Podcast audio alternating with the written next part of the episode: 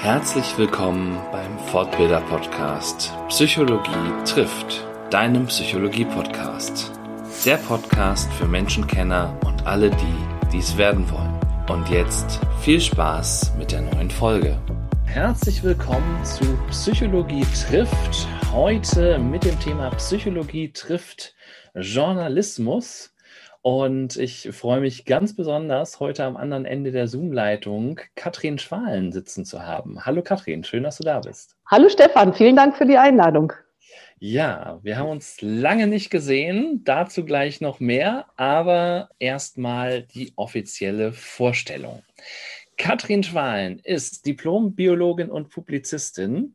Du warst Redakteurin und Ressortleiterin beim Stadtmagazin Prinz. Und wenn ich das noch richtig mhm. im Kopf habe, hast du das auch äh, mit aufgebaut sozusagen. In Berlin mit aufgebaut. Ja, genau, mhm. in Berlin mit aufgebaut. Nebenbei war es auch noch bei der City, kennt man ja auch noch. Also die Berliner kennen es jedenfalls. Hast PR und Öffentlichkeitsarbeit bei der Uferfabrik in Tempelhof äh, gemacht und bist nach wie vor ja seitdem selbstständig als Journalistin, Texterin, Konzepterin und warst auch Dozentin, Senior Content Managerin, habe ich gesehen, Online-Redakteurin, Projektmanagerin, Projektleiterin, ähm, bist auch Bloggerin, habe ich gesehen, und Autorin ähm, mit dem Buch äh, Rund um Tempelhof. Habe ich das soweit erstmal richtig zusammengefasst? Ja, hast du soweit zusammengefasst. Manche Sachen sind schon ein bisschen älter, aber ich bin immer beim, beim Texten, beim Journalismus, bei der Öffentlichkeitsarbeit, also bei Wort und Sprache und Kommunikation geblieben. Genau. Also ich habe das so gelesen und äh, habe wirklich so gedacht, ja Mensch, das sind ja wirklich Berliner Institutionen, äh, für, für die du so gearbeitet hast. Also die, ne, die, die City oder auch die Prinz verbinde ich sehr mit Berlin, muss ich mhm. sagen. Mhm und vor allem auch die Uferfabrik, äh, wo ich immer mal wieder gerne hingehe, ja. wenn sie denn offen ist und äh, mir Impro-Theater anschaue. Ja. Ähm, also eine, eine, tolle Berliner Einrichtung sei, sei auch nochmal sehr empfohlen an alle Hörer. Auf jeden Fall. Genau, ich habe angesprochen vorhin, wir haben uns kennengelernt und wir haben vorhin auch noch mal im Vorgespräch noch mal so ein bisschen resümiert, wie lange das her ist. Ich habe gerechnet, ähm, es müsste ungefähr tatsächlich zehn Jahre her sein, weil ich war im zweiten Semester, im zweiten Mastersemester, muss ich sagen, und ich hatte damals ein Studienprojekt, wo es darum ging, ähm, die Arbeitsbedingungen von verschiedenen Berufen quasi zu beforschen. Und wir haben so ein, so ein, kleines Interviewprojekt gemacht und haben unterschiedliche Berufe interviewt. Und dann habe ich dich damals über Xing gefunden. Ja. Und dann haben wir uns im, im Container auf dem Tempelhofer Feld getroffen. Das war tatsächlich, glaube ich, mein erster Besuch auf dem Tempelhofer Feld. Okay, ähm, ja. Was, äh, was einer äh, meiner Lieblingsorte dann wurde. Ja. und, äh, genau, das war der Container von Basiswissenschaft. Ähm, ja einem Projekt, was, was du damals äh, zusammen mit einer Kollegin aufgebaut hast. Genau, dieses Projekt gibt es tatsächlich auch heute noch, wenn auch nicht mit dem Wissenscontainer auf dem Tempelhofer Feld. Aber es ist immer noch ein gemeinnütziger Verein, der inzwischen viel mehr Mitglieder hat, glücklicherweise, und äh, drei verschiedene Schwerpunkte hat also wir haben ja damals auf dem Feld angefangen ähm, mit Wissensvermittlung beziehungsweise als Schnittstelle zwischen Wissenschaft und Gesellschaft und haben dann festgestellt, dass unser damaliges Konzept nicht ganz so prickelnd war und ähm, machen heute immer noch was zum Thema Wissensvermittlung, also tatsächlich Bildung äh, im Kiez nennen wir das und Kiez ist auch überhaupt so ein Schwerpunkt geworden, während wir früher quasi die ganze Welt retten wollten, haben wir uns jetzt auf die lokale Ebene begeben und haben ein Projekt Kiezkultur. Wir haben vor Corona drei, vier Jahre lang äh, jedes Jahr, jeden zweiten Monat eine Kulturveranstaltung angeboten. Und der dritte Schwerpunkt nennt sich Arbeitsgruppe Stadtumbau weil ich glaube, du erinnerst dich, ich wohne ja auch in Tempelhof und ihr hier in Tempelhof ändert sich ganz, ganz viel. Unter anderem soll hier ein komplett neues Quartier entstehen. Die, äh, das Bezirksamt hat bestimmte Vorstellungen, der Senat hat bestimmte Vorstellungen, es gibt Gelder vom Bund und dann gibt es aber auch noch ganz viele Anwohnerinnen und Anwohner, die ganz andere Vorstellungen haben. Und wir konnten den Verein dann immer so ein bisschen dazu nutzen, ähm, bei diesen Werkstattverfahren dabei zu sein, Diskussionen mit zu begleiten. Und insofern ist der Verein noch aktiv. Ja, er ist noch aktiv. Mhm. Mit, mit leicht veränderten Schwerpunkten sozusagen. Ja. Aber ja, also fand ich damals schon ein, ein tolles Projekt. Und äh, ja, wenn das jetzt sozusagen noch äh, nutzbarer gemacht wird und, und dann auch zielgruppenorientiert angenommen wird, ist das, ist das ja super.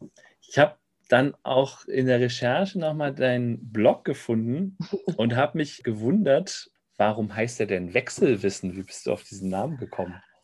Also dieser Blog ist leider nicht so lebendig, wie ich es gerne hätte. Wechselwissen hat ähm, eigentlich zwei Gründe. Ursprünglich sollte er wechselhaft heißen. Ähm, der Name war schon vergeben und dann bin ich auf Wechselwissen gekommen, weil Basiswissenschaft, das hat immer was mit Wissen zu tun und Wissensvermittlung und ich merke, mein Wissen wechselt ja.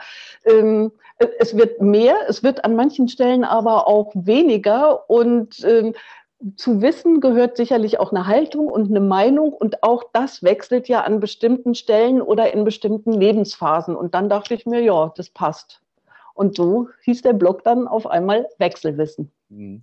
Es ist ja fast ein, eine Art Appell für äh, Flexibilität im Kopf sozusagen. Auf jeden Fall, ja. Ja, ja die äh, ich finde auch, die brauchen wir ganz dringend. Äh, wir werden vielleicht noch so ein bisschen drauf kommen, aber ich habe immer so die Wahrnehmung zur, zur aktuellen Zeit, dass wir im, uns immer mehr auf so Meinungen versteifen und äh, wenige, also tendenziell weniger uns, uns bewegen in, in so bestimmten Streitigkeiten oder Diskussionen bin mir da nicht so sicher. Also ich, ich kann diesen Gedanken gut nachvollziehen, mhm. weil ich diese Gedanken auch öfter habe, aber ich bin mir tatsächlich nicht sicher, ob es ähm, in, in anderen Zeiten, also ich sage jetzt beispielsweise mal in, in Vor-Corona-Zeiten oder mhm. in Zeiten, bevor die sozialen Medien so en vogue wurden, ob ähm, die Meinungen da flexibler waren oder ob man es einfach nicht mitgekriegt hat, weil ich bin ja schon ein bisschen älter als du und äh, erinnere mich noch an, an meine Verwandtschaft oder bestimmte Leute aus der Verwandtschaft in den späten 60ern, Anfang der 70er Jahre, die sehr feste Meinungen hatten, sei es zu den 68ern oder sei es zu der Frauenbewegung. Und früher wurden diese Meinungen am Stammtisch äh, ausklamüsert und äh, ja, heute macht man es über die sozialen Medien und kriegt dadurch so das Gefühl, die, ganze Welt, die, die ganze Welt hat zu irgendwas eine Meinung und pustet diese Meinung raus. Aber ob, ob die Meinungen tatsächlich mehr oder weniger fest sind als in anderen Zeiten, ich weiß es nicht. Ja. Also ich, ich sag mal so, der Vorteil des Stammtisches gegenüber den sozialen Medien finde ich immer noch, ähm, dass man ja, natürlich kann man sich der Situation entziehen, aber man, man war erstmal physisch da und ähm, musste sich vielleicht auch ein bisschen mit dem anderen mehr auseinandersetzen. Mit den sozialen Medien kann ich halt einfach meine Meinung reingeben in einen Kommentar und muss mich dann nicht mehr weiter damit befassen. Ne? Also, äh, ja. Nicht, ob das so, ich glaube einfach dieser persönliche, dieses persönliche Hin und Her der Argumente bewirkt vielleicht nochmal ein bisschen mehr, als wenn ich lese, also dann, dann filter ich vielleicht nochmal ein bisschen anders, weil die Leute, mit denen ich da diskutiere, die kenne ich ja vielleicht auch gar nicht so sehr. Dann da hast du sicherlich recht. Auf der anderen Seite wurden bei Stammtischen tatsächlich Meinungen ausgetauscht oder wurden einfach gefestigte Meinungen immer wieder bestätigt, weil beim Stammtisch ja. Da, da, da, saßen in der Regel Männer, die seit gefühlt 100 Jahren sich jede Woche getroffen haben, so wie die Frauen früher bei den Kaffeekränzchen. Aber ähm, ich glaube, für, für neue Leute war das total schwierig, da reinzukommen und andere Meinungen zu sagen. Du hast ganz sicherlich recht, wenn, wenn du sagst, dass es sehr viel persönlicher war, weil man sich kannte. Ja, genau. Ja, klar, aber ne, diese, diese Ab, Abgeschottenheit sozusagen gegenüber anderen, das ist sicherlich auch ein Aspekt, ja, auf jeden Fall das ist, das ist was, was mir an den sozialen Medien so gut gefällt. Also ich bin bei Facebook, ich bin bei Twitter, ich bin ein bisschen bei Instagram und natürlich in den beruflichen Netzwerken LinkedIn und auch immer noch bei Xing. Aber was ich zum Beispiel bei Twitter total mag, ich folge Leuten, die ich nicht kenne, von denen ich vielleicht mal irgendwas gehört habe, aber ich kriege so viele interessante Ideen und Inputs, Inspirationen und dann recherchiere ich zu diesen Themen weiter und ich bin auf Themen gestoßen, mit denen ich mich, wenn ich nur in meiner, ich sag mal, realen Blase unterwegs gewesen wäre, ähm, meine Freundinnen sind genauso alt und genauso weiß wie ich. Wir haben uns niemals mit dem Thema Intersektionalität beschäftigt mhm. oder mit Rassismus. Und das sind, sind Inspirationen, die kriege ich aus den sozialen Medien. Und das finde ich ganz großartig. Das stimmt, ja. Ja, und dafür braucht es eben diese Offenheit ne, gegenüber mhm. diesen Inhalten, ne, dass man eben dann da auch auf Folgen klickt. Aber ja, ja, wahrscheinlich hast du recht, dass es einfach nur deutlicher ist und, und zu allen ins Wohnzimmer transportiert wird, der Stammtisch sozusagen. Und, mm. und alle Stammtische, auch die, wo man früher nicht Teil war, sozusagen. Ja. Wobei das ja auch nicht stimmt, dass es zu allen ist. Also natürlich ist es so, dass immer mehr Menschen in Deutschland online sind, was aber nicht heißt, dass die in den sozialen Medien sind. Und ich glaube, es gibt einfach immer noch sehr, sehr viele Menschen, die mit den sozialen Medien nichts am Hut haben. Das stimmt. Äh, die, die kann man, glaube ich, auch ein bisschen beneiden, wenn ich so drüber nachdenke. Also, oh. also naja, hat alles, hat alles seine Vor- und Nachteile. Ja, ja, es, es hat tatsächlich unterschiedliche Perspektiven. Ja. Und ja, ähm, manchmal denke ich auch, wenn ich mich morgens schon nicht direkt nach dem Aufstehen, aber relativ bald nach dem Aufstehen dabei erwische, mal eben durch meine Twitter-Timeline zu scrollen, wo ich denke, muss das jetzt sein? Nee, eigentlich muss es nicht jetzt sein, aber irgendwie ist es auch schon spannend und dann kriege ich schon wieder ganz viele Ideen für den Tag. Und dann, dann tun mir Leute leid, naja gut, sie tun mir nicht wirklich leid, aber dann denke ich mir, ey, ihr verpasst was, wenn ihr mal nicht da reinguckt. Ähm, lasst euch doch inspirieren von dem, was da ist in, also dieses morgendliche Reingucken erinnert mich so an diesen Songtext von den Wise Guys, äh, die Facebook besungen haben mit den Worten, äh, bevor ich morgens nicht bei Facebook reingucke, habe ich keine Ahnung, wie es mir geht. Mhm, ja. Und das ist wirklich so ein Text, also der, der gesamte Text ist irgendwie so geschrieben, dass man Facebook-Fan als auch als Facebook-Kritiker sich darin wiederfinden kann. Mhm. Also es ist äh, ein sehr, sehr, sehr cooles Lied geschrieben. Ich bin damals nur äh, zu Facebook gegangen, weil ich damals im Auslandssemester war, 2011, 2012 und äh, alles sozusagen an sozialen Veranstaltungen darüber geplant wurde. Mhm. Ah, okay wäre abgehängt gewesen, wenn ich da nicht äh, drin gewesen wäre. Ja. Ähm, genau. Und jetzt hilft es natürlich beim Kontakthalten zu ja. alten Kontakten von, von, äh, von dort und von der ganzen Welt. Genau da haben wir schon mal so ein bisschen so in, in das Thema Meinung einen kleinen Ausflug reingemacht. Vielleicht kommen wir noch mal dazu, wie bist du denn eigentlich als ursprünglich mal Diplombiologin ähm, zum Journalismus oder zum Text gekommen? Ja. Wo, wo bist du da falsch abgebogen? Ich, ich, bin überhaupt nicht falsch abgebogen. Es war immer richtig abgebogen, auch wenn mir das in solchen Momenten oft nicht klar war. Ähm, ja, wie bin ich dazu gekommen? Wahrscheinlich müsste ich mich eher fragen, wie bin ich überhaupt zur Biologie gekommen? Weil geschrieben habe ich immer schon total gerne. Ich glaube, von dem Moment an, wo ich schreiben konnte, habe ich irgendwas geschrieben. Und ähm, ich habe es mir erzählen lassen. Ich kann mich nicht mehr genau daran erinnern. Es muss irgendwie in der, weiß ich nicht, siebte oder achte Klasse gewesen sein. Ähm, Damals hat meine Mutter noch mal geheiratet und ich war bei dieser Heirat dabei und wir sollten, wie das so häufig in der Schule im Deutschunterricht ist, ähm, unser schönstes Ferienerlebnis beschreiben. Und ich habe dann die zweite Hochzeit meiner Mutter geschrieben und dieser, dieser Aufsatz, für den ich im Übrigen ein Eins bekommen habe, ging dann tatsächlich durchs gesamte Lehrerkollegium und man hat wohl sehr darüber gelacht. Also ich habe immer sehr gerne geschrieben. Ich hatte wohl auch schon, also da ein bisschen Erfolg mit. Ich habe schon während meines gesamten Studiums geschrieben und ich bin zur Biologie gekommen, weil ich eigentlich Anthropologie machen wollte, was es damals noch nicht als eigenen Studiengang gab. Und ähm, mich hat es immer sehr interessiert, die, ähm, ja, die Menschen. Und zwar nicht nur auf der psychologischen Ebene, sondern eben auf der anthropologischen Ebene. Und so habe ich mich durch mein Biologiestudium geschlendert eigentlich eher, immer viel nebenbei gemacht und unter anderem damals auch für die Studierendenzeitung an der Uni geschrieben und dann kam ich nach Berlin und dann bin ich zum Tagesspiegel gegangen, habe gesagt, ich würde gerne schreiben. Und dann hat er gesagt, na dann schreib doch mal. Und dann habe ich mal geschrieben. Und so kam das so, so eins nach dem anderen. Und ja, das war, das fühlte sich richtig an, mhm. weil es damals auch reiner Printjournalismus war. Mhm.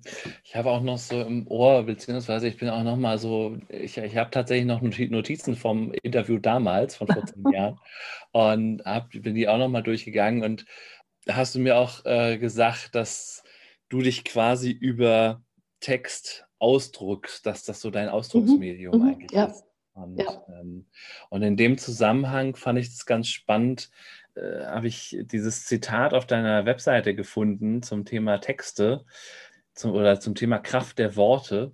Worte haben Macht. Worte können Kriege entfesseln. Worte können mahnen oder beruhigen. Worte können befrieden und ausgleichen. Für mich als Texterin sind Worte Mo Werkzeug und Motor, um Dinge, Gedanken, Produkte verständlich zu machen, vorzustellen, zu verkaufen. Worte lassen Leidenschaften erglühen, Worte können lieben, beenden, Worte können unterstützen, verurteilen, aber auch vermitteln. Worte produzieren Wünsche, beeinflussen Gedanken, helfen, Produkte begehrenswert und interessant zu machen. Worte fragen, beantworten, werben. Das fand ich so einen kräftigen, oder es war, es war nicht so kräftige Sätze, wo ich mich dann gefragt habe, das ist ein ganz schöner Anspruch an, an Worte mhm. gleichzeitig. Mhm und habe mich dann gefragt, wie geht das?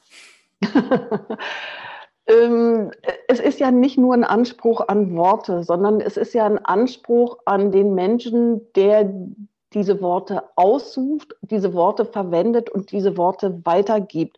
Und das bedeutet einfach auch Verantwortung, also Verantwortung an mich selber. Ich denke, du als Psychologe, du kennst es ja ganz genau, was auch mit, mit Wertschätzung gemeint ist, dass ich jemanden ähm, zum Beispiel sagen kann, oder ich muss andersrum anfangen. Also ich, ich lektoriere auch Texte, ich redigiere Texte und ich habe die Möglichkeit, äh, jemandem zu sagen, ey, dein Text war scheiße, weil hier und da und stilistisch und formal und überhaupt und alles. Und ich kann aber auch sagen, das, was in deinem Text drinsteht, das ist so spannend, das ist so interessant. Du würdest vielleicht noch mehr Leserinnen und Leser erreichen, wenn du das aus einer anderen Perspektive schreiben würdest. Also es gibt da so viele unterschiedliche Möglichkeiten und seit ich das irgendwann mal erkannt habe, nämlich genau diese Macht der Worte, versuche ich wirklich immer zu überlegen, speziell wenn ich jemandem etwas schreibe, ähm, wie kann das bei dem anderen ankommen? Also, was will ich sagen? Was ist mein Ziel mit diesen Worten? Sei das mit, mit einer Rede oder mit einem geschriebenen Text? Was will ich sagen? Was will ich erreichen? Wie kommt es bei dem anderen an? Kommt meine Botschaft an? Es hört sich für, ein, für einen simplen Text oder für ein simples Gespräch vielleicht sehr überladen an, aber letztendlich geht es doch immer darum, ich will mit meinen Worten niemanden verletzen. Also mhm. auf keinen Fall bewusst was nicht heißt, dass mir das unbewusst doch ab und zu mal passiert. Aber ähm, ja, das ist, das ist mein Anspruch, meine Herausforderung und aber auch meine Freude, wenn ich merke, ich habe mich so ausdrücken können, dass es bei dem anderen gut ankommt und dass was Gutes zurückkommt. Das macht dann einfach Spaß. Mhm. Ja, da steckt so dieses Sender-Empfänger-Thema drin. Ne? Ja. Also wenn du, wenn du sagst, ne, ich, ich möchte mit meinen Worten niemanden verletzen, Gleichzeitig, sobald ich sie in die Welt schicke, weiß ich nicht, wie die interpretiert werden. Ne? Mhm. Also da, da, kann ich mich so noch so an, an einen Text erinnern, den wir mal im Deutschleistungskurs gelesen haben. Ich glaube, es war von Hans Magnus Enzensberger und Kernaussage war so, sobald ein Text rausgeht, liegt er in der Macht des Rezipienten. Mhm. Ja. Ne? Also, das, hattest du das schon mal, dass, dass du gemerkt hast, so, oh, da ist irgendwie, also, dass du eine Resonanz auf den Text bekommen hast, wo du dachtest, so, hoppla, wo kommt das denn jetzt her? So habe ich das noch gar nicht gemeint. Äh, ja, ich habe das vor vielen, vielen Jahren gehabt, als ich als Redakteurin gearbeitet habe und eine Volontärin hat, es war, nee, es war noch nicht mal eine Volontärin, es war eine Schülerpraktikantin. Das heißt, die war wirklich noch sehr, sehr jung, 14 oder 15 und sie hat einen Text geschrieben und ich habe diesen Text so redigiert, wie ich den Text einer erwachsenen Person redigieren würde und zwar wie einer Person damals aus, aus dem Redaktionskollegium, also irgendwie schon auch rausgehauen. Und die Reaktion war, dass dieses junge Mädchen total angefangen hat zu weinen. Und das hat mich extrem erschüttert, weil ich gedacht habe, ich wollte dir doch überhaupt nichts Böses. Ich wollte nur deinen Text verbessern. Und da ist mir das erste Mal, glaube ich, so richtig bewusst geworden, welche Macht Sprache hat. Und ähm, dass ich dringend was an meinem Verhalten ändern muss, wenn ich, wenn ich so einem jungen Menschen nicht den Spaß an Sprache verleiden will. Ja, das, oh, das ist so eine Aussage, die kann man auf so vielen Ebenen verallgemeinern, glaube ich. Also da können sich manche Chefs, glaube ich, auch eine Scheibe von ja. abschneiden. Ja. Und ein anderes positives Erlebnis, das ist noch gar nicht so lange her. Ich arbeite seit kurzem in einer, in einer anderen Redaktion und ähm, redigiere da Texte und das war ein unglaublich langer Text, inhaltlich sehr, sehr spannend, stilistisch eher so ein bisschen grenzwertig und meine Aufgabe war, das Ganze von 40.000 Zeichen auf 17.000 Zeichen zu kürzen, ohne ähm, wichtige Informationen wegzulassen. Das habe ich gemacht und bekam eine Mail, du bist magisch. Was du gemacht hast mit meinem Text ist Zauberei. Und wo ich dachte, wow, cool. Ja, also es geht sowohl in die eine als auch in die andere Richtung. Oder es kann in beide Richtungen eben gehen das stelle ich mir extrem herausfordernd vor. Also ich bin auch jemand, der tendenziell wahrscheinlich zu manchen Sachen ein paar mehr Worte verliert äh, als nötig. Aber sich dann von, von Sachen zu trennen oder so und, und da zu sagen, ah, das, aber das ist doch wichtig und so weiter und also einen Text um mehr als die Hälfte zu kürzen, ja, aber das, das ist tatsächlich auch eine journalistische Regel. Kill your darling. Ist ganz, ja. ganz schwierig. Die schönsten Formulierungen, die man hat, wo man so lange dran rumgefeilt hat, die tatsächlich nochmal zu sezieren und zu sagen, Schätzelein, du bist nett, aber du passt so gar nicht hier in den Text. Ja, das war auch eine Lektion, die ich äh, hart in, im, in der Trainerausbildung lernen musste wo ich unbedingt noch äh, in, in mein Probetraining da ein ganz spezielles Modell einbauen wollte mhm. und die Ausbilderin sagte, so bei der Konzeptbesprechung, nee. und sagte dann auch genau diesen Satz, kill your darling. Mann, no. ja, aber da kann ich tatsächlich nur empfehlen, das mache ich auch selber, ähm, wenn man eine ganz tolle Formulierung gefunden hat und sie in diesem einen Text nicht verwenden kann, behalt sie, schreib sie auf, mach dir ein Lesezeichen draus oder was auch immer. Behalte diese Formulierung. Irgendwann wirst du sie noch gebrauchen können. Und äh, sie passt zu dieser Zeit nicht in diesen Text. Das heißt nicht, dass sie an sich scheiße ist. Mhm. Ähm, wenn wir so bei diesen Formulierungen sind, wie, also wie wird denn, also wir haben ja gerade das Beispiel gehabt von der Schülerin, ne, wo eigentlich der gleiche Inhalt auf verschiedene Art und Weise rübergebracht wird und eine vollkommen andere Reaktion auslöst. Mhm. Inwieweit würdest du sagen, wird das bei Printmedien, bei Online-Medien, also bei sämtlichen Textmedien denn bewusst genutzt? Also ich, ich würde mir denken, eigentlich hoff, also ziemlich stark, aber was ist so deine Erfahrung? Ich habe jetzt deine Frage nicht ganz verstanden. Was meinst du damit, äh, inwieweit wird es bewusst genutzt? Naja, dass ich, also ich, ich bin mir ja als, als Texter, als Schreiber, als Journalist äh, bewusst, dass bestimmte Worte bestimmte Assoziationen beinhalten.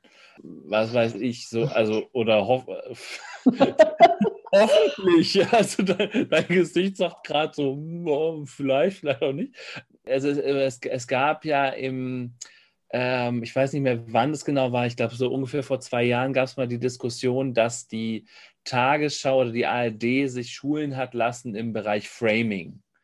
ja. Ähm, so, und ne, also so dieses ganze Framing-Thema, ähm, in, inwieweit findet das statt? Also mache ich mir Gedanken darüber, ob ich jetzt schreibe ähm, Steuerlast oder ob ich schreibe ähm, Beiträge, Beiträge zum gesellschaftlichen Zusammenhalt oder so. Ähm, also die Frage ist sehr interessant und sehr wichtig. Ich kann sie tatsächlich nur für mich beantworten, weil ich habe ja ganz am Anfang gesagt, ich bin Freiberuflerin. Ich arbeite zwar in verschiedenen Redaktionen mit, aber doch eher als Außenstehende. Das heißt, ich weiß inzwischen nicht mehr, weil ich eben so lange nicht in der Redaktion angestellt war, ähm, wie das tatsächlich gehandhabt wird. Ich für mich und ich in meinen Schreibworkshops äh, verweise immer darauf, dass man ähm, tatsächlich sehr sehr vorsichtig mit dem Framing umgehen muss, beziehungsweise sich selber auch immer wieder hinterfragen muss, was bedeutet eigentlich genau dieser Begriff? Also das war ja vor allem eine große Diskussion ähm, ab 2015, als so viele Geflüchtete nach Deutschland gekommen sind, wo dann immer von der Flüchtlingsflut die Rede war und äh, wo natürlich bestimmte Bilder entstehen. Und das ist kleiner Exkurs für mich einfach auch nochmal so die Kraft der Worte. Du, du machst Bilder im Kopf bei den Leuten. Du also wenn, wenn du gut schreibst, wenn du gut textest, dann kannst du dieses Kopfkino entfachen, im positiven wie im negativen. Und ich finde, es ist natürlich die Aufgabe von Medien, egal welche Medien das sind, dass sie ein Kopfkino entfachen, was nicht automatisch negativ ist, nur weil es dann mehr Klicks gibt. Und mhm. natürlich kann jeder eine unterschiedliche Meinung haben, aber trotzdem muss ich mir als Journalistin bewusst sein, was ich damit für Bilder, gerade für negative Bilder auch hervorrufen kann. Mhm.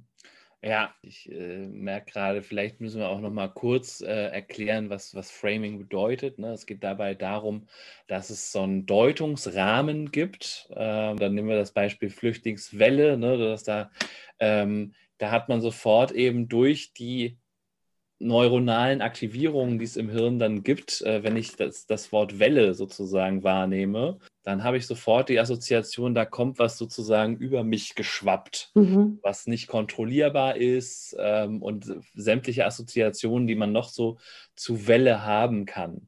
Genau, und damit entmenschlichst du die Menschen, die, die vor Krieg geflüchtet sind.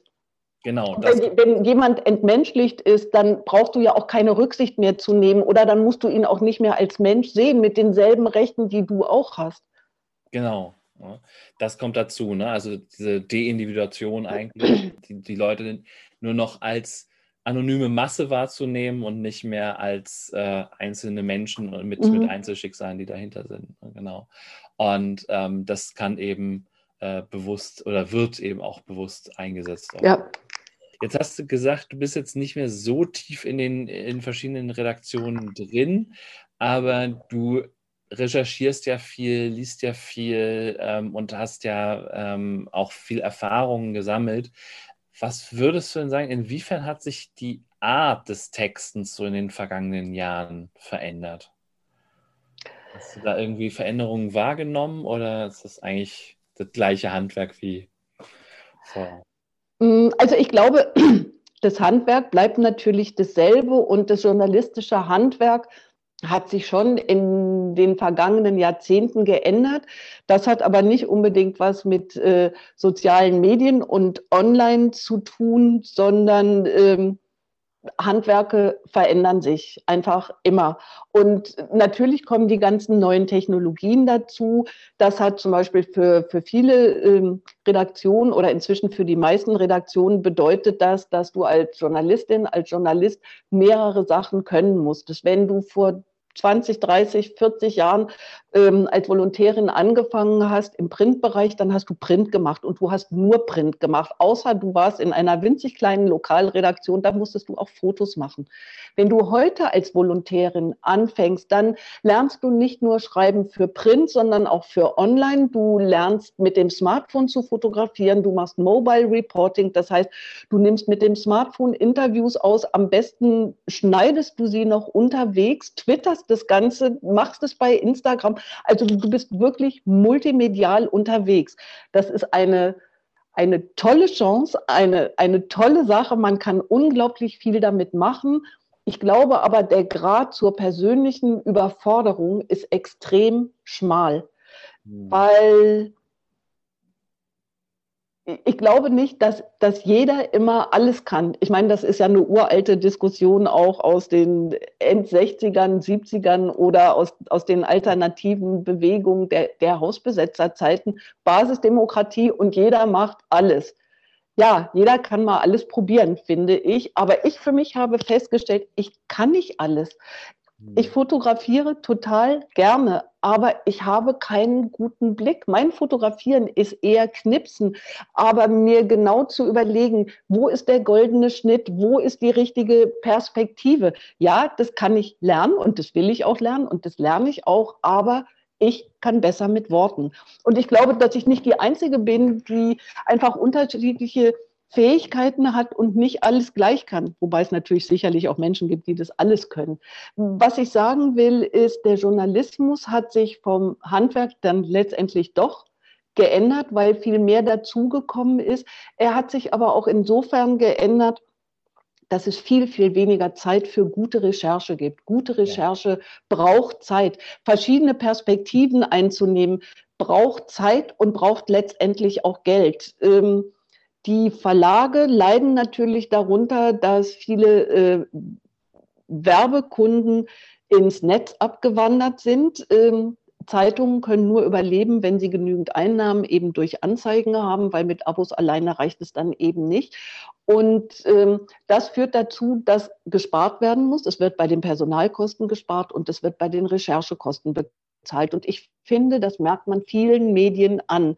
Ähm, ich muss dazu sagen, dass ich nicht mehr viele Printmedien lese, weil es so viel praktischer ist, es online zu lesen. Aber wenn ich mir da bestimmte Medien angucke, die, die sich inhaltlich anders ausrichten, wie aus Nachrichtenmagazinen teilweise Boulevardmagazine werden, wie Überschriften gesetzt werden, die gar nicht mehr so viel mit den Inhalten zu tun haben, die aber zumindest den einen Klick versprechen von der Startseite auf die Detailseite, dann denke ich manchmal, Leute, das ist kein Medium mehr im, im Sinne von ich sag mal, im weitesten Sinne eines Bildungsauftrages mhm. und im Sinne von dieser Gatekeeper-Funktion als vierte Gewalt im Staat. Das das ist es nicht mehr. Und das tut mir sehr leid, weil wenn, wenn Medien sich zunehmend darauf verlassen, ähm, den Tweets zu folgen und dem, ja, ich sag mal, dem Geschrei in den sozialen Medien und daraus Nachrichten machen, dann, dann verschiebt sich was in der Wahrnehmung der Medien, in der Wahrnehmung derjenigen, die Medien machen und in der Wahrnehmung derjenigen, die Medien konsumieren, also von uns Leserinnen und Lesern oder Nutzerinnen und Nutzern. Also das heißt, dadurch, dass äh, die Medien auch auf die Klicks angewiesen sind durch die Anzeigenkunden, die sie haben und sozusagen ihre Leserschaft dazu bringen müssen, die Überschrift anzuklicken, damit der Kunde auf diese Werbeanzeige zum Beispiel aufmerksam wird oder auf das Banner oder sonst wie was, wird die Überschrift schon so mundgerecht gemacht oder so vielleicht auch reißerisch, dass man dann eben geneigt ist, oh, neugierig, ich klicke mal zumindest drauf und lese mal die ersten drei Artik äh, Zeilen irgendwie. Ähm, oder?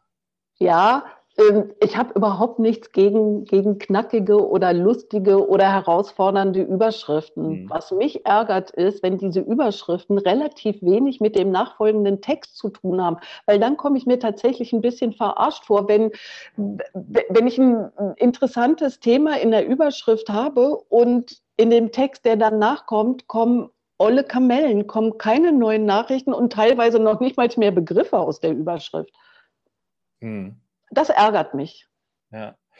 Und du hast so gesagt, das sind dann teilweise so, so Nachrichtenmagazine, ähm, die dann Richtung Boulevard gehen. Also ich nehme an, du hast ein konkretes Beispiel vor Augen. Ich weiß, ich weiß gar ja. nicht, ob, ob, man es nennen darf, ohne dass es justiziabel ist, aber es ist, fällt unter Meinungsäußerung, oder?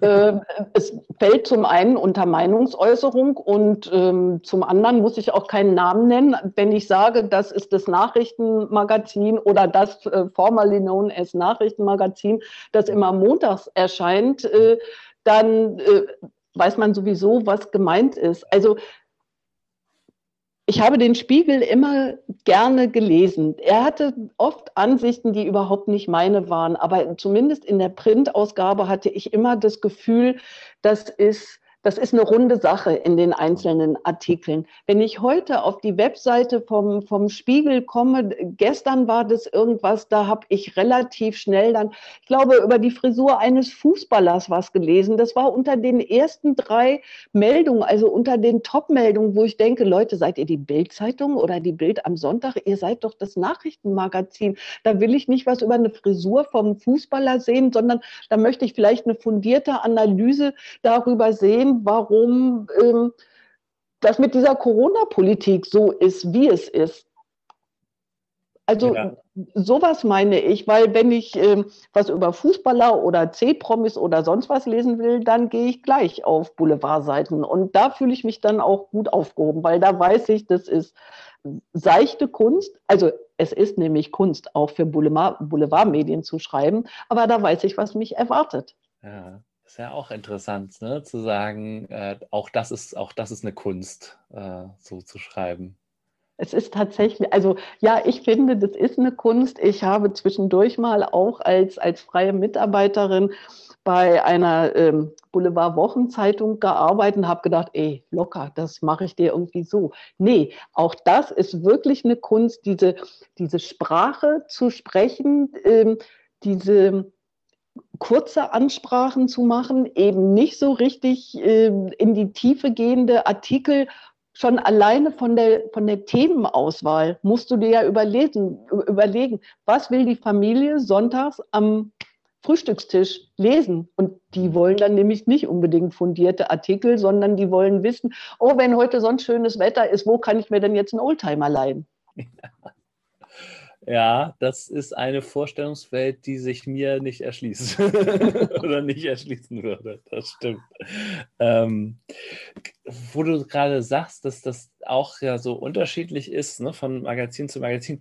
Wie ist denn das eigentlich? Natürlich bist du aufgrund der Erfahrung auch versiert und kannst sicherlich ähm, deinen Schreibstil auch je nach Blatt verändern. Aber wie ist denn das? Also passt du deinen Schreibstil dem Auftraggeber an oder finden dich die Auftraggeber aufgrund deines Schreibstils und sagen, hey, das passt zu uns ähm, oder, oder kriegst du dann auch mal Vorgaben, pass mal auf, so und so wird das bei uns gemacht. Wie, wie läuft das ab? Ähm, beides.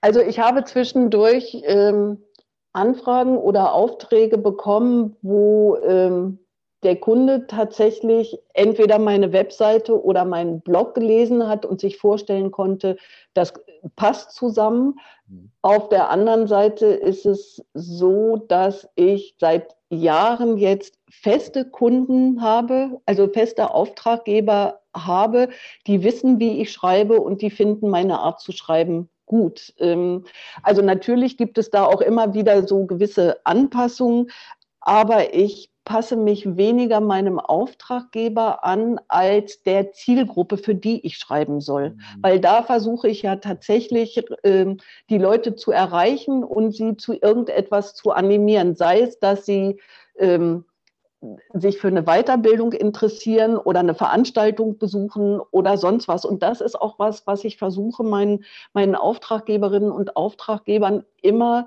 zu sagen. Es geht an dieser Stelle nicht um euch, sondern ihr wollt etwas erreichen. Ihr habt ein Produkt oder eine, eine Dienstleistung und ähm, da geht es eben um die Zielgruppe. Und du merkst, wenn ich jetzt so rede, das geht weg vom Journalismus, das geht mehr Richtung Presse- und Öffentlichkeitsarbeit. Und das ist ja seit, seit sieben, acht Jahren wirklich mein Schwerpunkt. Dass, wenn ich journalistisch schreibe, dann mache ich das ähm, auf, auf meinem Blog, beziehungsweise schon auch für verschiedene Auftraggeber zu kleinen Themen. Aber ähm, ich bin nicht mehr die, die Journalistin, die ich mal gewesen bin und ich möchte es auch nicht mehr so sein. Hm. Hm. Interessant. Na, aber das ist ja auch schon was, was eigentlich die Zuhörer auch mal für sich mitnehmen können, ne? dass wenn ich einen Text schreibe, ich mir halt vorher mal Gedanken mache, ne, für wen soll denn der sein und, und mhm. was will ich, und wie wir vorhin hatten, ne, was, was will ich damit eigentlich transportieren mhm. und wie will ich es transportieren. Ne? Also das sind, glaube ich, so drei Fragen, die man schon mal so mitnehmen könnte, wenn man vor, vor dem Thema sitzt irgendwie. Du hast gerade gesagt, äh, du möchtest die Journalistin nicht mehr sein. Warum? Was, was hat davon abgebracht? Mm, das eine ist tatsächlich die Art, äh, wie Journalismus sich heute zeigt. Ja. Der ist für mich sehr viel oberflächlicher geworden. Das habe ich ja vorhin auch ein bisschen versucht zu erklären. Auf der anderen Seite ist es aber vielleicht auch so ein Stück ja, Altersweisheit oder so, dass ich nie eine Edelfeder war. Ich glaube, dass ich gut schreiben kann. Mir geht es tatsächlich manchmal so, wenn ich meine eigenen Texte von früher lese, wo ich denke, ach ja, war schon gut geschrieben.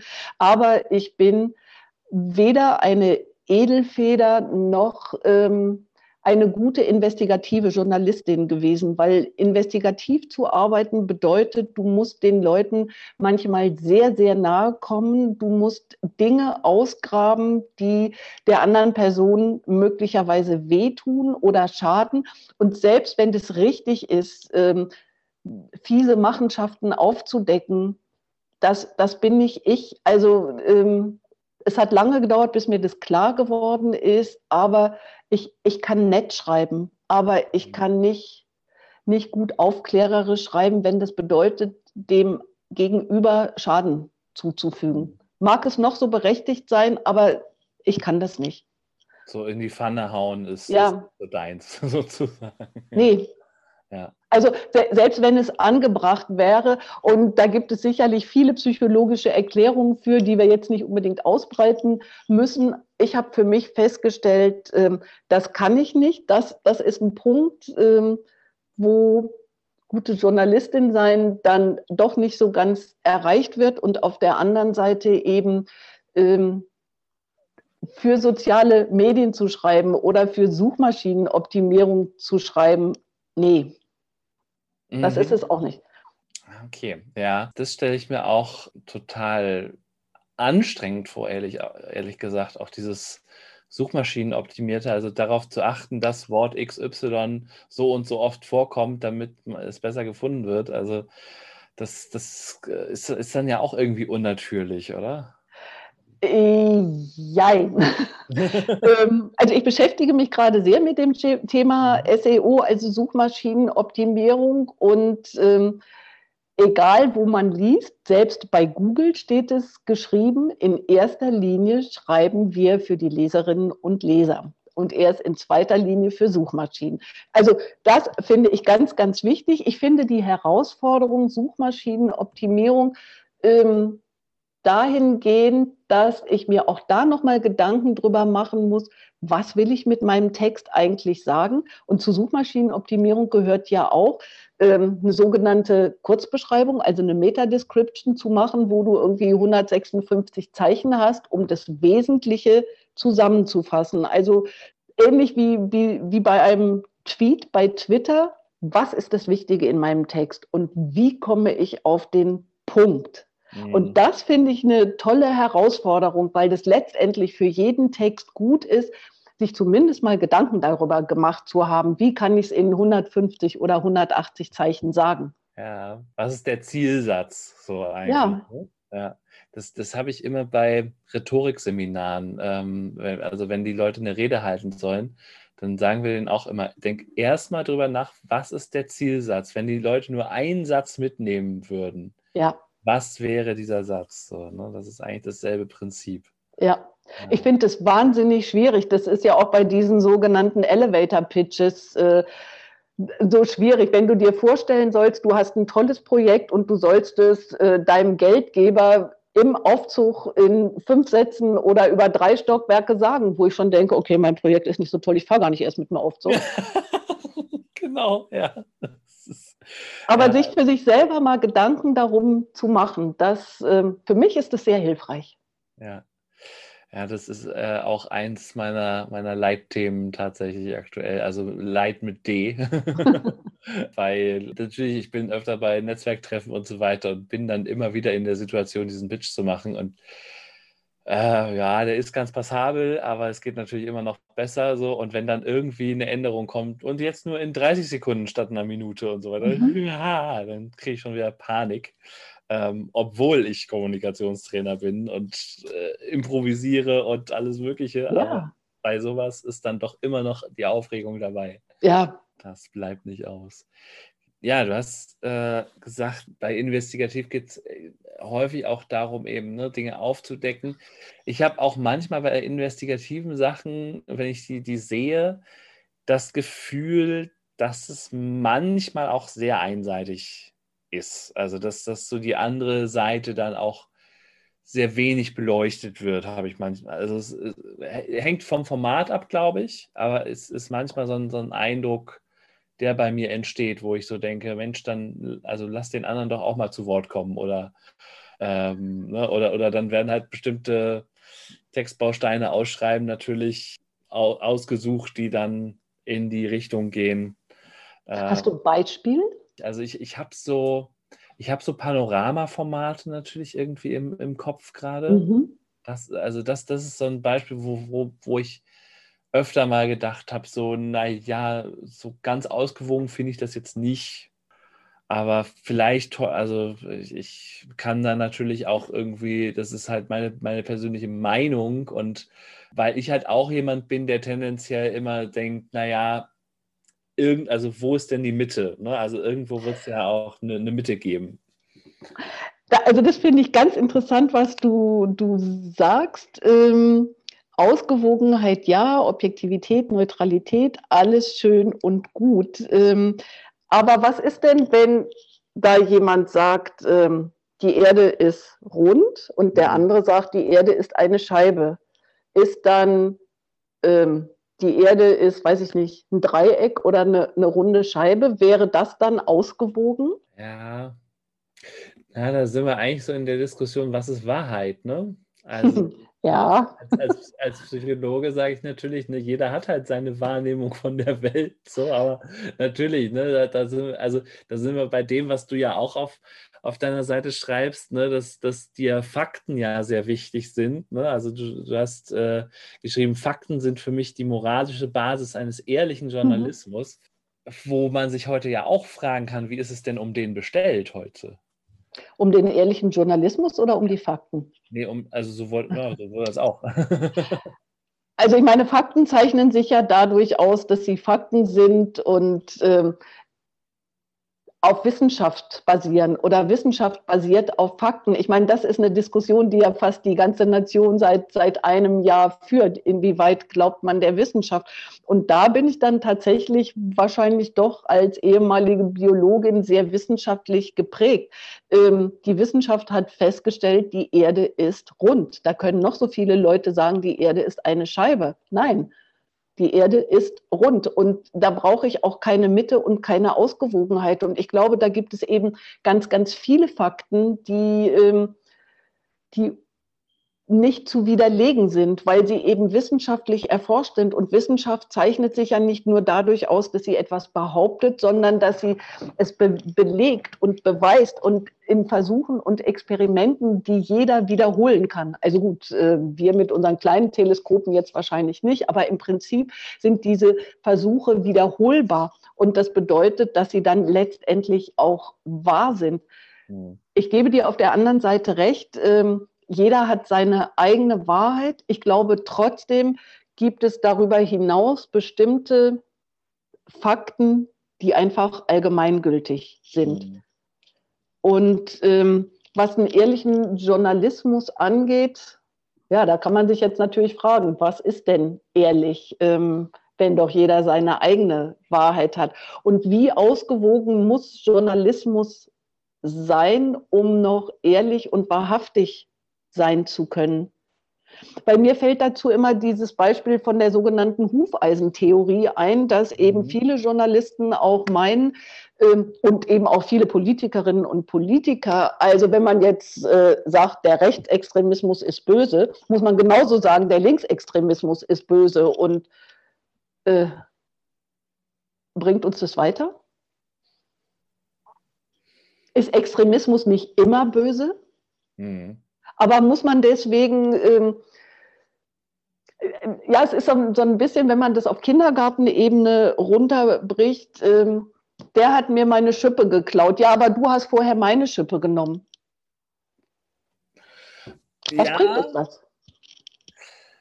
Ja, was, na, was bringt uns das? Ne, dieses Oder wie bringt uns das weiter? Ja, genau, das, das ist die richtige, die, die bessere Frage. Ne? Also, das, das, äh, da, aber vielleicht ist genau da der, der Kern des Problems, ne? dass man eigentlich, also korrigiere mich, wenn ich völlig falsch liege, aber bei investigativen Sachen geht es ja auch häufig darum, was ist denn in der Vergangenheit schiefgelaufen? Ne? Wo ist der Skandal aufgeploppt irgendwie? Ne? Wer hat da was äh, verbockt? Also, das heißt, ich, ich muss irgendwie die Vergangenheitsperspektive aufarbeiten. Und auch da, ein, einerseits habe ich, hab ich so im Kopf, ja, natürlich halte ich mich da dann an die Fakten. Ne? Ich habe möglicherweise irgendwelche Protokolle rausgesucht, ja, wo eben belegt ist, ne, äh, der, wusste, der Politiker wusste von dem und dem Sachverhalt dann und dann, weil der die Mail am so und so vierten bekommen und so weiter und so weiter. Ne, sowas ist alles belegbar. So, aber wenn es jetzt gerade um solche Sachen geht, auch da habe ich ja unterschiedliche Wahrnehmungen. Ne? Also selbst wenn ich eine Mail bekommen habe, heißt es ja noch nicht, dass ich die auch gelesen habe. Oder, ne, also dann, dann ne, habe ich ja bestimmte Wahrnehmungsprozesse auch so und dann kann ich eine Situation aus meiner Warte ganz anders beurteilen. Wenn ich jetzt dieser Politiker wäre, bei dem jetzt irgendwas enthüllt würde, und kann sagen, ja, nee, da wusste ich nichts von. Und äh, für meine Wahrnehmung stimmt das. Ja, also da wusste ich wirklich nichts von, weil die Mail habe ich zwar gekriegt, aber ich habe sie aus irgendwelchen Gründen überlesen, vergessen, sonst ja. wie was. Nicht für wichtig erachtet. Ja. Und ja, das kann man dann immer noch als Fehler hinstellen, aber die machen wir alle. Ne? Und gerade in der heutigen Zeit, ich habe vor einem Jahr ungefähr mit einem Politikwissenschaftler gesprochen, ähm, in der heutigen Zeit ist es halt so, dass jeder Fehler dich ja ein Amt kosten kann, weil überall jemand irgendwie eine Kamera dabei hat, alles Mögliche dokumentiert ist und so weiter. Ja, also da kommen wir uns jetzt gerade wieder so ein, so ein bisschen näher, weil das ist etwas, was ich an diesem Journalismus zu, zur heutigen Zeit auch nicht mag, dass ich das Gefühl habe, als Politikerin, als Politiker, du kannst noch nicht mal einen Gedanken haben, geschweige denn ihn äußern. Und die Presse hat dir schon, hat schon irgendwas darüber geschrieben. Und insofern kann ich auch ähm, die Menschen in der Politik verstehen, wenn die äh, erstmal abwehren, weil ich möchte Ihnen schon gerne das Recht zugestehen, erstmal darüber nachzudenken, was, was Sie machen. Und das ist zum Beispiel was, ähm, was mir zurzeit ganz besonders auffällt, wenn es um, um Jens Spahn geht oder auch um, um Angela Merkel, die haben einen Job, den ich nicht geschenkt haben möchte. Die werden von allen Seiten bedrängt. Die bauen sicherlich Scheiß, aber ähm, die haben meiner Meinung nach nur eine sehr kleine Chance überhaupt zu agieren, weil ihnen auf der einen Seite die ganzen Lobbyisten auf die Pelle rücken und auf der anderen Seite die Medien, die irgendwie einen Halbsatz mitgekriegt haben und daraus wieder was aufbauschen. Und das ist zum Beispiel auch was, wenn ich vorhin den Spiegel erwähnt habe, bei dem fällt es mir häufig auf, wie viel er im im Konjunktiv vermittelt. Also wenn das so wäre, dann könnte das und das, ja, aber es ist noch gar nicht. Und das, finde ich, ist einfach keine gute Art, journalistisch zu arbeiten. Damit meine ich nicht, dass man die Politikerinnen und Politiker vom Haken lassen sollte. Aber sie so in die, in die Enge zu drängen und ähm, ihnen wenig Luft zum Nachdenken, zum Abwägen, zum Überlegen und zum Entscheiden lassen, das finde ich auch nicht in Ordnung. Mhm. Ja, ja, und, und ne, dann beschweren wir uns wieder, dass die Antworten so stromlinienförmig sind, ne? aber sie haben ja eben auch keine andere Chance, wenn sie Ja. nicht völlig abgesägt werden wollen, ne? durch, Ja, durch Shitstorm oder ähnliche äh, Geschichten, ja. Ich meine, auf der anderen Seite ist es genauso wenig akzeptabel, dass ähm, Herr Spahn jetzt versucht, irgendwelche Journalisten beziehungsweise ähm, Gerichte unter Druck zu setzen, nur weil die Journalisten ähm, seinen Immobilienkauf weiter verfolgen und da recherchieren.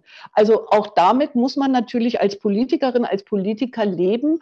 Und ähm, du hast vorhin gesagt, Fehler machen alle. Ja, Fehler machen alle. Ich glaube allerdings, je herausragender ähm, meine Position ist, je mehr Verantwortung ich habe, desto, desto eher oder stärker muss ich zu meinen Fehlern stehen. Und selbst wenn es noch nicht mal mein Fehler war, qua Amt, muss ich dazu stehen und die Verantwortung dafür übernehmen. Deswegen habe ich diesen Job. ja. Ja, oder eben auch ein Bewusstsein dafür haben. Ja, Ne? Also das ja. hat ja, ein Herr Amthor hat das ja jetzt auch lernen müssen, dass man bestimmte Posten vielleicht nicht annehmen sollte oder Ja. Optionsscheine oder was auch immer. Ja. Und gleichzeitig, ne, also du, du beschreibst wie so ein in, in die Ecke und du hast ja auch schon vorhin von der, ich hoffe, ich habe das richtig noch im Kopf, vierten Macht gesprochen. die vierte Gewalt im Vierte Staat. Gewalt, genau. Mhm. So, und das, das beinhaltet ja Verantwortung und Macht. Und da geht natürlich die Frage mit einher, wie, wie groß ist der Einfluss der Medien äh, heutzutage? Also ich glaube, der Einfluss ist sehr groß, weil ich glaube, es war Matthias Döpfner, der vor vielen Jahren mal gesagt hat, mit der Bild fährt man nach oben, aber mit der Bild fährt man auch nach unten. Das heißt, die Bild kann einen Politiker, seltener eine Politikerin, aufbauen und nach oben bringen und genauso runterziehen. Und das kann eine Chance sein, das kann aber genauso gut eine Drohung sein. Und wenn weil auch Politikerinnen und Politiker sind ja Menschen mit unterschiedlichen Schwächen und Stärken und, und Sensibilitäten. Und wenn mir ein, ein Medienvertreter sagt, äh, ich kann dich hochbringen, ich kann dich aber auch wieder unterbringen, also das hat so ein bisschen was von Nötigung auch. Und ähm, Nötigung ist was anderes als investigatives Arbeiten. Mhm. Ja, es hat vielleicht letztendlich für beide Seiten was mit, mit Verantwortung zu tun, mit Ethik und mit Moral. Und das, wenn ich jetzt sage, das hat sich verschoben, damit meine ich dann nicht, dass früher alles besser war, um Gottes Willen. Wenn ich mir angucke, wie Medien und Politik früher gekungelt haben, wie das reine ähm, Männervereine waren, ähm, dann war das überhaupt nicht besser. Aber ich glaube, dass es ja nicht nur die, die Alternative zwischen jetzt und früher gibt und das eine war besser und das andere ist schlechter, sondern ich würde gerne, dass wir als Gesellschaft daran arbeiten, uns, uns mehr zu respektieren und wertzuschätzen, ohne uns quasi vom Haken zu lassen, wenn die ein oder andere Seite Mist gebaut hat. Also ich, ich kann das nur so simpel ausdrücken. Mhm. Mhm. Also, ja, dass, dass man, eig- eigentlich steckt da ja hinter, dass man ehrlich miteinander ist, oder? Ja, dass man ehrlich zu sich selber ist und Ja. dass man ehrlich zu dem anderen ist und trotz aller Kritik wertschätzend und respektvoll. Ja. Und, und sich ehrlich macht auch im Notfall, Ja, sozusagen. Oder nicht im Notfall, sondern generell. ja, Ja. Ja, das ist natürlich ein sehr hoher Anspruch.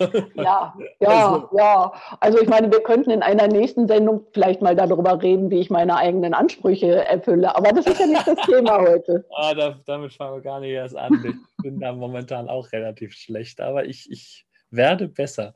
Da habe ich auch, da habe ich neulich so, mal schon so ein schönes Zitat gelesen, weiß nicht, ob ich das noch zusammenkriege. Es ist besser, ähm, hohe Ansprüche ähm, zu haben und die nicht ganz zu erfüllen, als niedrige Ansprüche zu haben oder irgendwie sowas. Mhm. Es hieß früher Maximalforderungen stellen, um einen Minimalkonsens zu erreichen. Genau.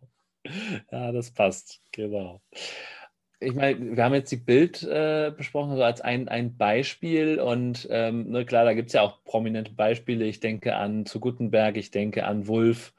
Ähm, also ich, muss sagen, im, im Nachhinein gerade Wulf, also bei zu Gutenberg habe hab ich nicht so das Mitleid, ehrlich gesagt, äh, weil wer so plagiiert, äh, das ist schon, also ich habe jetzt gerade, das, das passt gerade, weil ich habe äh, jetzt gerade ähm, Klausuren und äh, korrigiert und habe dieses Semester das erste Mal Plagiate gefunden. Echt? Und ja, ja, es, also es ist grausig ähm, und, und wirklich in einer Art und Weise, wo ich denke, meine Güte, wenn ihr es macht, dann macht es doch bitte ein bisschen geschickter. Also wirklich teilweise ähm, eins zu eins Wikipedia übernommen oder so. Und ähm, ja, das ist dann einfach traurig. Also da fühle ich mich ein bisschen beleidigt als Prüfer. Mhm. ähm, so, und äh, das, also ja, das, das ist einfach nicht, nicht wissenschaftlich gearbeitet. Aber bei Wolf muss ich sagen, der tat mir im Nachhinein ein bisschen leid. Hm. Ich habe mich gerade gefragt, ob er einem Leid getan hat oder ob er dir vielleicht Leid getan hat, weil er von seinem ganzen Habitus eher so Kopf eingezogen ist, wohingegen Gutenberg äh, immer sehr aufrecht und klar und äh, offensiv war. Wulf hatte dann auch noch das Problem mit seiner, äh, mit seiner Frau, die ihn dann verlassen hat und mit seinen ähm, seinen Geldgebern, die ihn gefühlt auch ein bisschen haben fallen lassen. Und das sind natürlich alles so Eigenschaften. Oh Gott, der arme Mann, jetzt haben die ihn verraten und seine Frau, auch, ja, der tut mir schon irgendwie ein bisschen leid. Nee, also beim, bei mir hat es weniger, glaube ich, mit dem Habitus zu tun. Das war tatsächlich, da, da wäre ich eher umgekehrt gewesen. Also, weil Wolf war bestimmt nicht mein Lieblingspräsident. Äh, das, das auf gar keinen Fall. Ähm, aber als er dann quasi vom Gericht freigesprochen worden ist, da habe ich einfach gedacht, so, ey, also das, das war so nochmal, wir, wir haben einen Mann verurteilt, der rechtskräftig sozusagen nichts getan oder, oder rechtskräftig freigesprochen ist. Und trotzdem musste er Konsequenzen tragen für etwas, wofür er strafrechtlich zumindest nicht belangt worden ist. Mhm. Also das fand ich so ein bisschen gemein.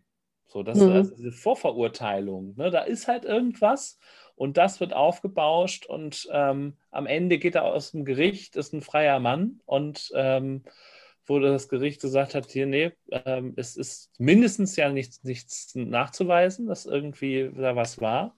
Das fand ich einfach so ein bisschen gemein. ja, okay. Wie, wie würdest du denn generell sagen, hat sich so die Medienlandschaft auch verändert. Also ich habe, ich kann mich erinnern, mal einen Beitrag gesehen zu haben, ich glaube, es war in der Anstalt, wo eigentlich kritisiert wurde, dass ja die meisten Medien zu den immer gleichen ähm, Medienhäusern gehören. Mhm. Äh, ja, gebe ich dir recht oder gebe ich auch der, der Anstalt recht. Also es gibt äh, den Springer Verlag, es gibt Funke Medien, mhm. es gibt, glaube ich, relativ wenig unabhängige äh, Tageszeitungen noch. Also ich würde nicht sagen, dass die Medien gleichgeschaltet sind, das auf keinen Fall. Aber ich glaube, ähm, dass die Vielfalt schon ein Stück abnimmt. Mhm. Und das ist eigentlich schade. Auf der anderen Seite ähm, gibt es inzwischen so viele interessante Blogs und Podcasts und Leute, die, die twittern, die eine eigene Meinung haben und äh, die auch veröffentlichen, wo ich manchmal denke, ja, da informiere ich mich, da kriege ich klarere Informationen und äh, dann, ja.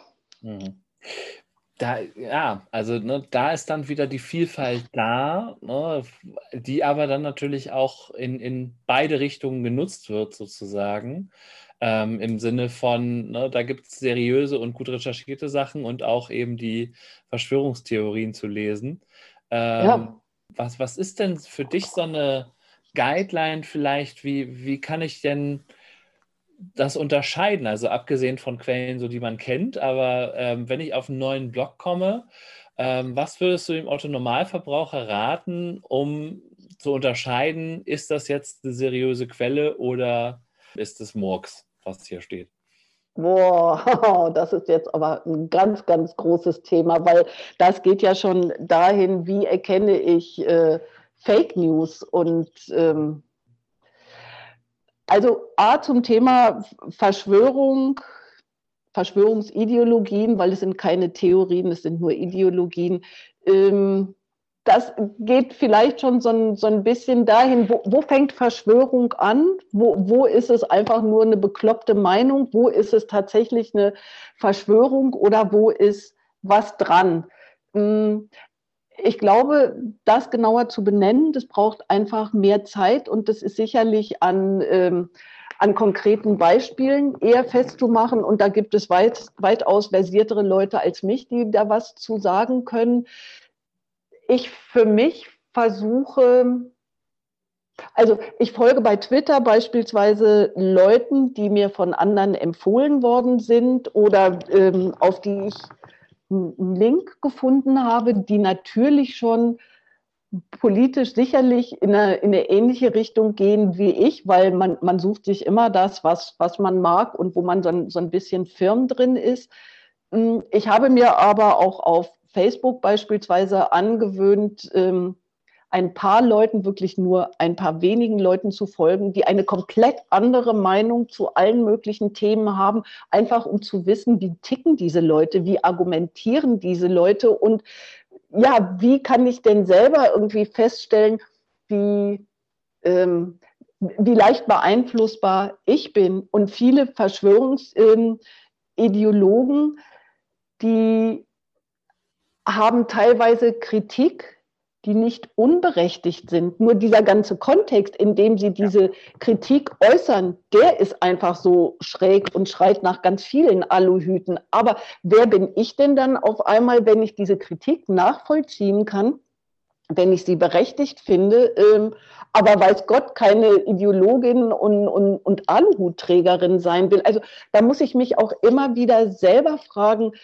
und wir hatten vorhin das Thema Framing. Wie weit bin ich denn auch geframed? Wo habe ich denn bestimmte, sei es Vorurteile oder Begriffsdefinitionen? Also das ist so das eine. Es führt mich tatsächlich immer wieder auf mich selber zurück und auf meinen Anspruch, den ich als Journalistin hatte, den ich als Texterin habe, den ich als, als Bloggerin habe. Ich möchte ehrlich im Sinne von vielleicht wahrhaftig sein. Also ich beanspruche nicht die allein selig machende Wahrheit und ich will auch keinen Menschen missionieren. Das bedeutet aber auch, mich selber immer wieder zu hinterfragen. Mhm. Und was Fake News angeht, woran erkenne ich Fake News, woran erkenne ich, ob jemand seriös ist? Also die, die ganz klassische Variante ist, ich gehe ins Impressum und ich gucke mir an, hat diese Person auf ihrem Blog oder auf ihrer Webseite ein Impressum? Und ist das Impressum so, wie ein Impressum sein soll? Ist kein Impressum da oder steht da irgendwelches krudes Zeug drin, was man, da kriegt man relativ schnell ein Gespür für. Dann speichere ich das zumindest schon mal in meiner Schublade vorsichtig ab. Mhm. Ähm, ich gucke mir an, wie diese Leute, also welche Bilder sie beispielsweise benutzen, weil ich meine, der Gegensatz zum Text ist das Bild. Und es gibt ja immer viele Leute, die sagen, ein Bild sagt mehr als tausend Worte. Äh, äh. Also ein, ein Bild kann man auch ganz doll manipulieren. Ähm, worauf ich aber hinaus will, ist, benutzen die Bilder, die sie selbst gemacht haben. Was ist auf diesen Bildern zu sehen? Sind diese Bilder irgendwo geklaut? Seriöse Menschen klauen keine Bilder. Seriöse Menschen oder seriöse Blogs geben an, woher sie das Bild haben, wer das Bild gemacht hat. Ähm, wie schreiben die Leute?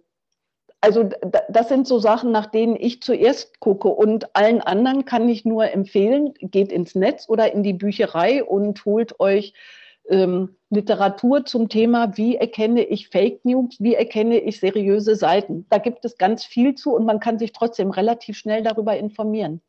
Hm. Ja, das ist, glaube ich, ein wichtiger Punkt. Genau, wenn wir schon bei Fake News sind, dieses, äh, was, was löst denn so das Wort Lügenpresse bei dir auf, wenn du das hörst?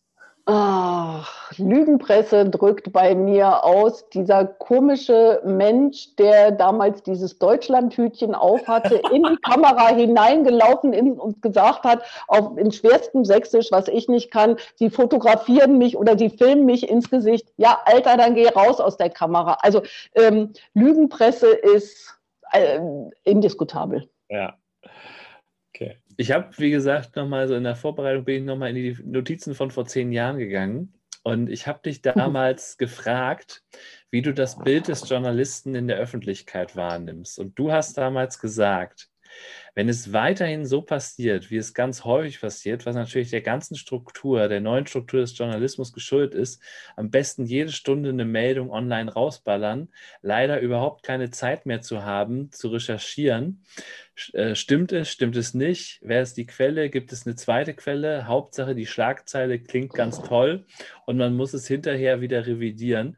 Das macht Leser und Nutzer wütend. Dann wollen die das nicht mehr lesen und dann nehmen, die, dann nehmen sie das Medium auch nicht mehr ernst.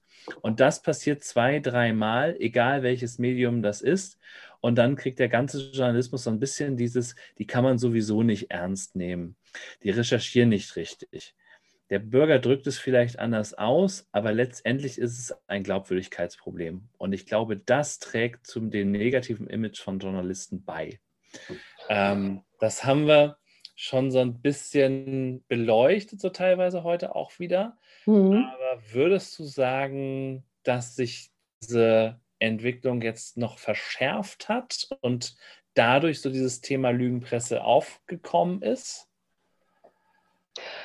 Ähm, ich glaube, das Thema Lügenpresse wäre so oder so aufgekommen, weil diese Menschen, die dieses Wort von der Lügenpresse immer nutzen, die nutzen das in ihrem Sinne. Und es ist ein griffiges Wort. Man kann da äh, wunderbare Reime rausmachen, was wir ja auf vielen Demonstrationen auch gehört haben. Und selbst wenn alle Medien komplett ehrlich und wahrhaftig wären, würden diese Menschen das Wort Lügenpresse weiter benutzen. Das ist das eine. Das andere ist, dass ich ähm, das, was ich vor zehn Jahren gesagt habe, da ja, das ähm, würde ich heute nicht anders formulieren.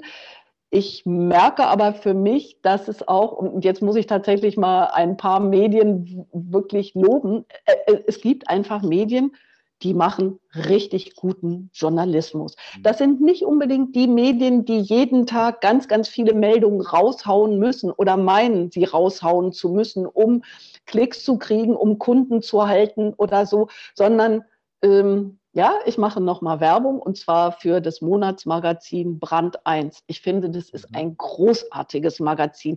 Die haben Themen, die man sonst nicht liest. Die bürsten Themen und Inhalte gegen den Strich die sind vielleicht ein bisschen männerlastig, was die Unternehmen angeht, aber sie haben einen tollen Stil, sie haben immer ein Schwerpunktthema, sie haben ein wunderbares Layout und sie sind, ähm, sie sind so, wie soll ich das sagen, so unspektakulär gut. Sie sind so, mhm. nee, unspektakulär ist nicht das richtige Wort, unaufgeregt. Sie sind so unaufgeregt gut und das macht es, das Lesen so angenehm, sie sind so lehrreich, selbst wenn ich nicht immer ähm, mit den Haltungen oder äh, den Sachen, die ich da lese, konform gehe.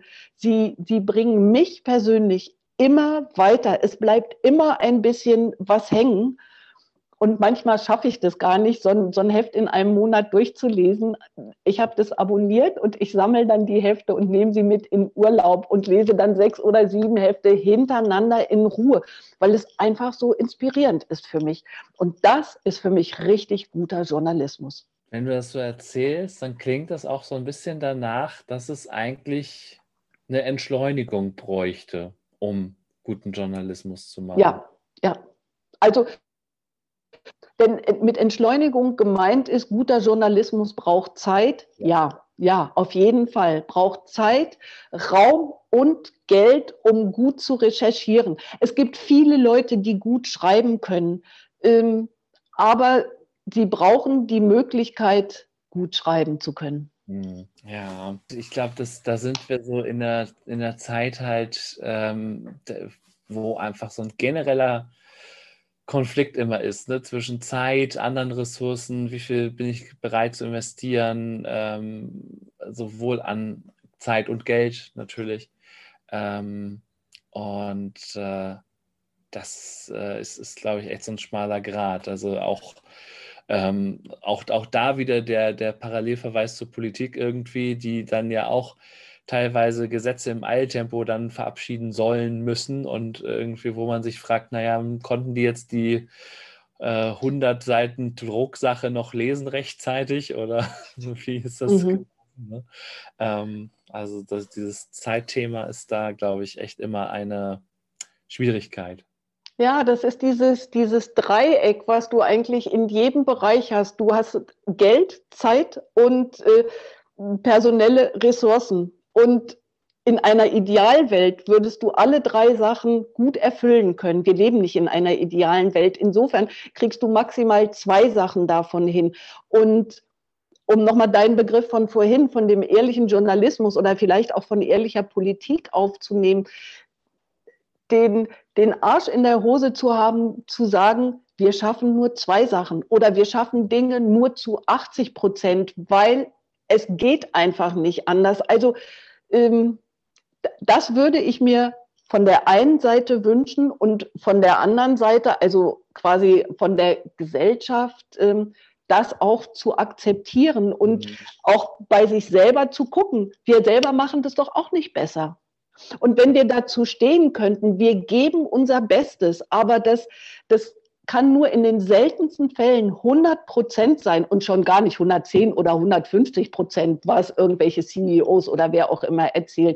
Aber wir geben unser Bestes, weil wir haben ein gemeinsames Ziel. Und das ist entweder guter Journalismus oder gute Politik oder in meinem Fall gute Texte.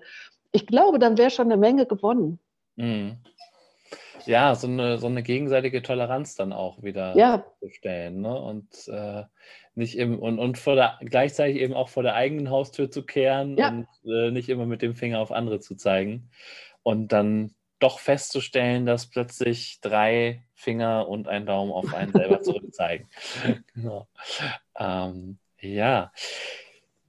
Dann möchte ich noch zu so einem weiteren Tätigkeitsfeld von dir kommen, weil das ist auch für mich neu, ja doch Neuland irgendwie. Und ähm, weil ich auf deiner Webseite noch gesehen habe, du nennst dich auch Konzepterin.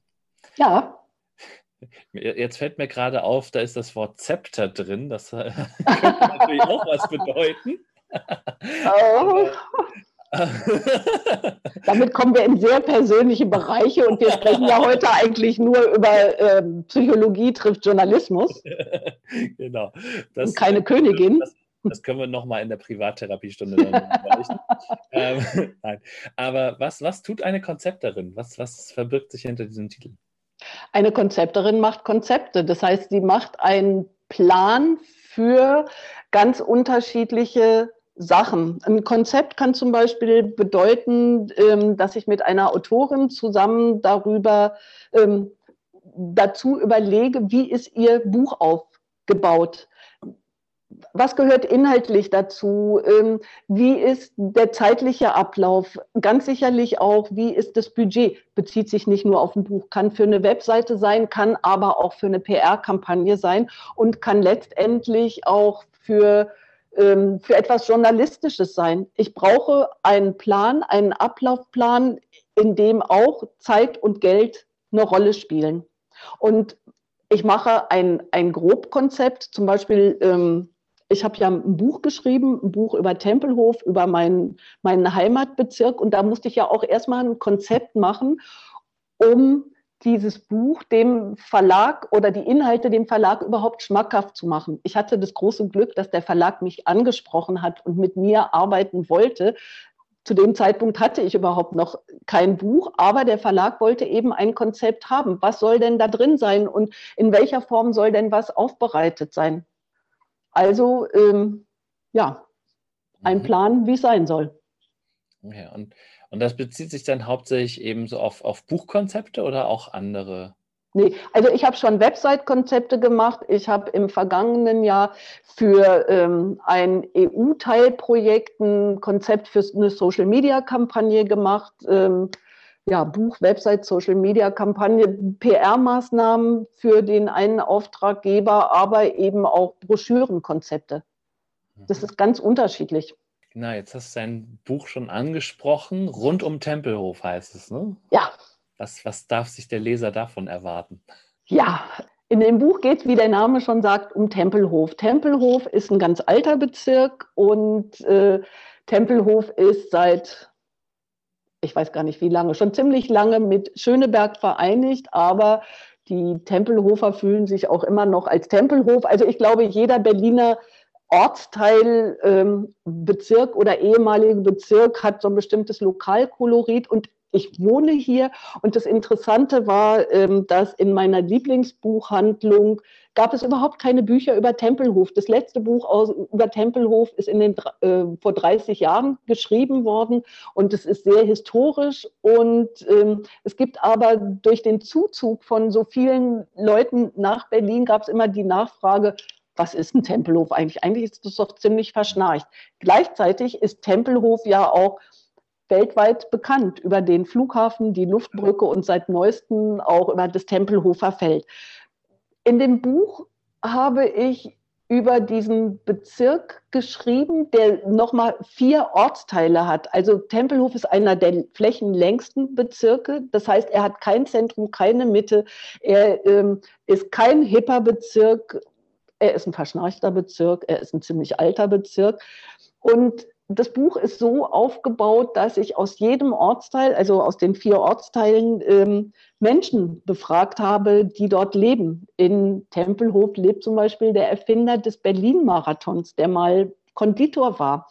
In einem Ortsteil in Mariendorf ähm, lebt ein afrikanischer Prinz, der eine Autowerkstatt hat. In Lichtenrade lebt eine ehemalige Olympiasiegerin, die die, mit, die Bronzemedaille im Schwimmen gewonnen hat. Und äh, also so gibt es in jedem Ortsteil ganz spannende Menschen und äh, mit denen habe ich gesprochen und mir erzählen lassen, was Sie an Tempelhof finden, was Ihnen hier gefällt. Es gibt natürlich auch ein bisschen was Historisches, Architektonisches, also die, die bunte Mischung.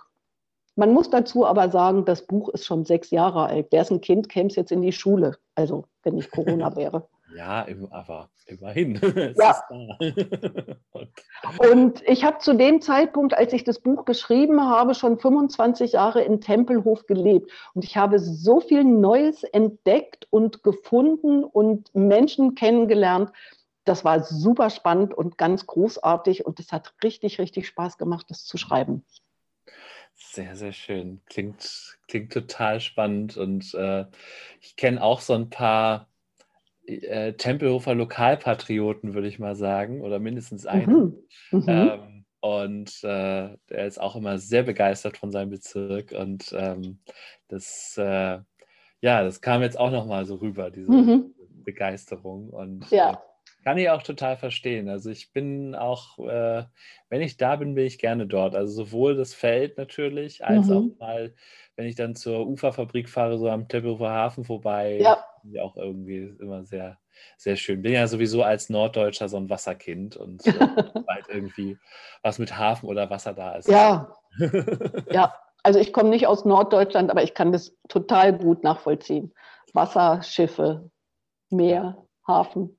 Da war genau. tatsächlich das Feld äh, am Anfang so ein bisschen Ersatz, weil da war zumindest mal Wind. Also ja. das, was auch ich als Hamburger als Wind bezeichnen würde und nicht als, als Lüfte. Ja. ja, das ist tatsächlich was, was wir auch immer gemerkt haben am Container. Egal wie windstill es auf den Straßen war, auf dem Feld wehte es immer. genau, so ist es. Ja, dann... Äh, danke ich dir erstmal äh, für, für diese Einsicht, für dieses äh, spannende Gespräch. Es war wieder ähm, super spannend, super interessant. Ich habe wieder eine Menge mitgenommen und äh, komme natürlich nicht umhin, die obligatorisch letzte Frage in diesem Podcast zu stellen, die ich immer stelle, mhm. nämlich, was willst du der Welt noch mitteilen? Ups. Oh. Doch, ich, ich weiß was. Dazu muss ich mal ganz kurz eben gucken. Mhm. Du bist nicht zu alt. Es ist nie zu spät. Und ja, du kannst es. Das lasse ich genauso stehen. da habe ich nichts hinzuzufügen. Wunderbar. Das steht auf meinem Bildschirmschoner und ich freue mich jedes Mal, wenn ich diesen Spruch lese, weil es gibt ja immer wieder auch bei, bei mir Momente, wo ich denke, oh nee, das kann ich nicht. Und oh, das hätte ich mal vor 20 Jahren machen sollen. Ich bin viel zu alt. Und dann lese ich diesen Spruch, ähm, du bist nicht zu alt, es ist nie zu spät. Und ja, du kannst es. Und denke mir, yes, I can. Ja, äh, ab morgen habe ich einen neuen Spruch äh, hier kleben. das, ist, äh, das ist super. Den äh, sollte man sich sichtbar überall hinschreiben. Ja, und er hat auf meinem Bildschirm schon den Spruch abgelöst: Schade, schade, schade, keine Schokolade. Dann doch lieber das Positive. Ja. man kann sich Schokolade holen. Ja. Okay. Sehr schön. Ja, vielen, vielen Dank, dass du dir die Zeit genommen hast. Sehr gerne, es hat Spaß gemacht. Ja, fand ich auch. Wie gesagt, ich habe wieder viel mitgenommen und spannende Diskussion. Äh, genau, alle Infos äh, zu dir, zu deinen Projekten packen wir natürlich in die Show Notes. Mhm. Ähm, und äh, ja, insofern äh, nochmals vielen Dank und äh, an die Zuhörer da draußen ein vielen Dank fürs Zuhören und bis bald. Ahoi. Vielen Dank und tschüss. Das war der Fortbilder-Podcast Psychologie trifft. Dein Psychologie-Podcast von und mit Stefan Peters. Wenn dir der Podcast gefallen hat, freue ich mich über Likes, Shares und Bewertungen und natürlich freue ich mich auch über Kommentare. Bis zur nächsten Folge. Dein Stefan.